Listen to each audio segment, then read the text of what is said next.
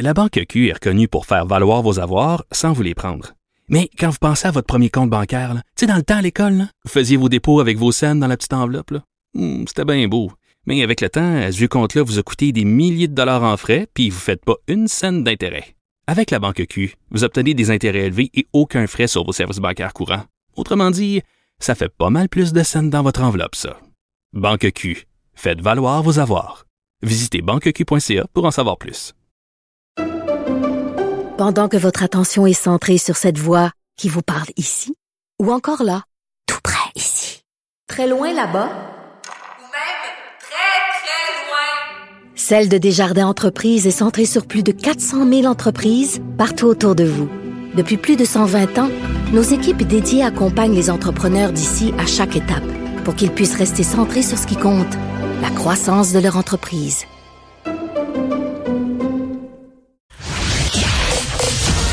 Vous écoutez Geneviève Peterson. Cube Radio.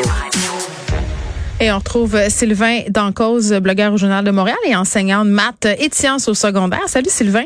Bonjour Geneviève. Bon, ça faisait longtemps qu'on s'était pas posé euh, des questions. Aujourd'hui, vaste programme. Est-ce que c'est encore pertinent les examens, les évaluations à l'école? À quoi ça sert Moi, à part euh, stresser ma fille qui est au secondaire, je vois pas vraiment l'utilité. Mais bon, euh, moi j'aimais ça étudier pour les examens, mais j'étais vraiment nerd au secondaire. C'était terrible. Je prenais de la drogue, mais j'étais nerd. Ils m'entendent pas là, tes étudiants là, hein? Ok. non, non, nous autres, on est en congé aujourd'hui. Oui, c'est vrai. Ok. Tempête. Oui, bon, c'est la seule commission scolaire euh, à Montréal qui nous a pas donné congé, mais c'est parce qu'on a tellement ri d'eux l'année passée quand ils nous ont toutes coupé ça pour un centimètre que cette année, ils prennent pas de chance. ouais, avec là, moi, c'est ça. Je passe une journée avec les enfants, euh, puis ma blonde euh, à la maison. Euh. c'est le, beau congé. Ça nous rappelle nos souvenirs quand on était jeunes, tu sais, puis Les journées tempête. Il y avait une grosse tempête, puis on n'allait pas à l'école, puis on était contents. Moi, les trois chez nous, étaient bien heureux ce matin. Moi, je jouais à Zelda. OK. Examen, euh, toi, est-ce que tu es un prof euh, qui est, si on veut, euh, un ayatollah de l'examen? Là, nous, on séparait les profs en deux catégories, là, ceux qui étaient tough à l'examen, puis ceux avec qui c'était pas mal une passe gratuite. Là. Ouais, ben je pense que quand tu es évalué, faut faut que tu sois entre les deux dans le sens où faut que tu sois faut que tu sois cohérent dans, dans, ce que tu vas demander, faut que tu sois rigoureux, tu sais, euh, faut pas tomber dans les extrêmes là, tu sais l'élitisme à outrance ou le nivellement par le bas, on dirait toujours que le discours est polarisé là. C'est vrai.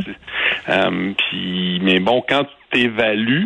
Euh, on est souvent dans la fonction de, de certifier des acquis, je te dirais. Euh, c'est souvent ça qu'on entend. Là. Est-ce que je vais je vais passer mon cours? Est-ce que je vais faire des cours d'été? Est-ce que je vais obtenir mon DES? Est-ce que mes notes sont suffisantes pour entrer dans un programme mhm. contingenté? Puis on oublie souvent la fonction la plus importante de, de l'évaluation, c'est soutenir les apprentissages. Hum, fait le fait de recevoir une note ou le fait de, faire un examen, euh, bon, on pourrait parler d'examen sommatif ou formatif, là, mais je rentrerai pas dans ces détails-là, mais quand tu dis à l'élève, exemple, ben, tu as eu 64% euh, ben, il faut que tu au-delà de ça, il faut que tu euh, donnes une rétro, rétroaction efficace, une rétroaction de qualité à ton élève pour qu'il apprenne quelque chose. Parce que le but d'évaluer, le premier but, je te dirais, c'est de soutenir les apprentissages. OK, fait qu'une note sans commentaire, à part si on a 98% puis ça sert pas à grand-chose. Exact. Ben, à moins que ce soit un examen de fin d'année puis que tu ne revois pas tes élèves. Exemple, un examen de, de, juin, on va dire les bons vieux examens là, tu t'en débarrasses. Euh, bon, là, euh, je veux dire, c'est fini, il n'y a plus rien à faire. C'est plus en apprentissage, là, ton année est finie. Euh, là, on, pose un jugement à ce mm. moment-là. Mais en cours d'année, non, tu sais, les élèves, souvent, se définissent beaucoup par la note, là, en haut de 60 ou en bas de 60. Fait que si j'ai 55, je suis pas, j'ai rien compris. Ah, mais c'est drôle. Tu dis juste deux catégories parce que peut-être que ça a changé, là, depuis mon temps, Sylvain c'est une vieille chose maintenant, mais moi, c'était euh, ceux qui ont entre 80 et 90. Tu sais, euh, on répartissait quand même par dizaines là, euh, le club auquel tu appartenais. Moi, si j'avais en bas de 80, là, je, je, je me sentais mal. J'étais pas bien. Ah, t'as raison, t'as raison. Parce que moi, dans ma tête, j'avais en arrière euh, pensé des élèves qui ont un, peu de difficulté, Mais qui vont avoisiner les, les 50, 60, 70. Mais t'as raison, ce clivage-là se fait aussi pour les, les, élèves qui sont les plus forts, dans le sens où on va beaucoup se comparer. Puis, ah, moi, j'ai eu 92, mm. la moyenne, c'est 85. Ah, j'ai eu 80, la moyenne, c'est 85. Là, je suis en bas de la moyenne de 5% mon Dieu. Ça, on voit beaucoup ça aussi dans les groupes. Je vais te donner un exemple. Les groupes de programme éducation internationale, des ah. groupes où les élèves ont été... Euh, tellement ça, là. Ils sont drillés, là, puis c'est la grosse compétition. être au programme international. Ouais, ben c'est souvent des élèves forts qui sont réunis ensemble. C'est ça. Euh, Puis là, ben avec les moyennes de groupe, tu as souvent tendance à te comparer. Euh, puis c'est sûr que si tu arrives dans un groupe de, de PAI, puis la moyenne à l'examen de mathématiques, c'est 82% puis que toi, tu as eu 78, tu as tendance à avoir une peut-être une moins bonne estime de toi-même, puis te dire, je suis ouais, je suis ordinaire comparativement aux autres, moi j'ai de la misère. Euh, mais là, tu sais, il faut relativiser tout ça, puis tu as eu 78. Des fois, moi, j'ai les deux, j'ai des élèves du régulier puis des élèves du PAI, sais, depuis plusieurs années. Puis des fois, je disais à certains élèves de PAI qui ont, qui ont eu 75 puis qui sont quasiment tristes, puis c'est mon Dieu, c'est Oui, oui, là, tu dis calme-toi, là, ça va bien aller plus tard ta vie.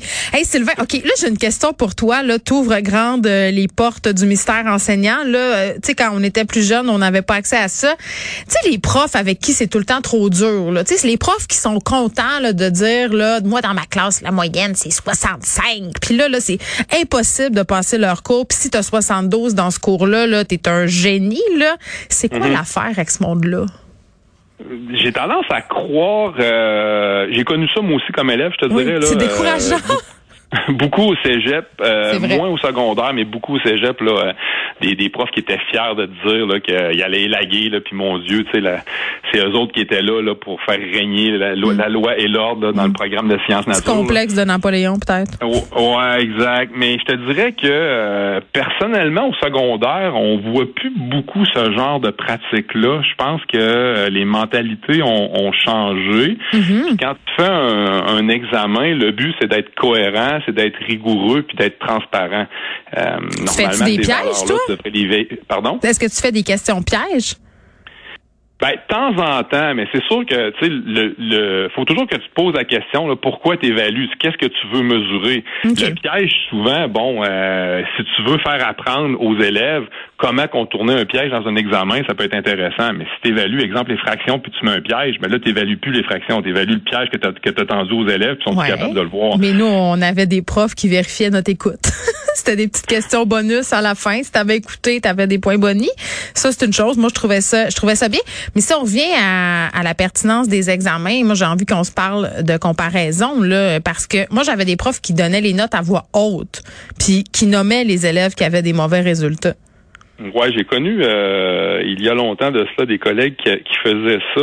Ouais. Euh, mais là, on parle de, on parle d'il y a une vingtaine d'années au moins. Euh, c'est des pratiques, moi, que j'ai plus vues depuis ce temps-là. Coudonc, ça a l'air Euh, le fun. L'école, c'est rendu. Non, mais c'est parce que, ben, un, je suis pas sûr que ça passerait en 2020, ce genre de, de, de- Ouais. de façon de faire là. Ben, il y a encore des profs d'éduc qui pèsent leurs élèves, juste à dire. Ouais, non, ça, j'avais vu ça passer, là. là ça, on rentre dans un autre. Ben, on reste dans le même Ben, débat. c'est la même affaire, c'est vintage.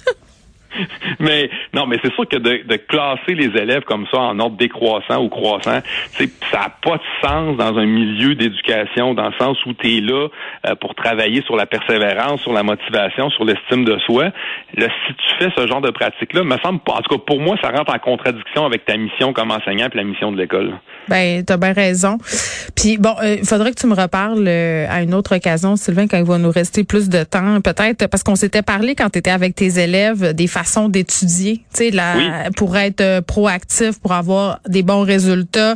Est-ce que c'était pertinent d'apprendre par cœur, de comprendre la matière? Puis on sait que les élèves pendant la COVID ont été beaucoup laissés à eux-mêmes. Il y a des, il y a des élèves qui ont développé des méthodes d'études absolument fantastiques. Là, moi, quand je regarde par exemple les post-it de ma fille, ses crayons soulignants, tu sais, honnêtement, Sylvain, c'est quasiment de l'art contemporain. Ah, c'est bien, ça. Ben, c'est bien, mais en même temps, attends, moi, je pense que ça cache aussi une très grande anxiété. Je pense que les élèves Oui. qui sont très, très organisés, ce sont souvent des élèves qui sont excessivement anxieux puis qu'ils ont, euh, comme ce que tu viens de dire, là, un peu euh, cette idée de se comparer, de l'anxiété de performance.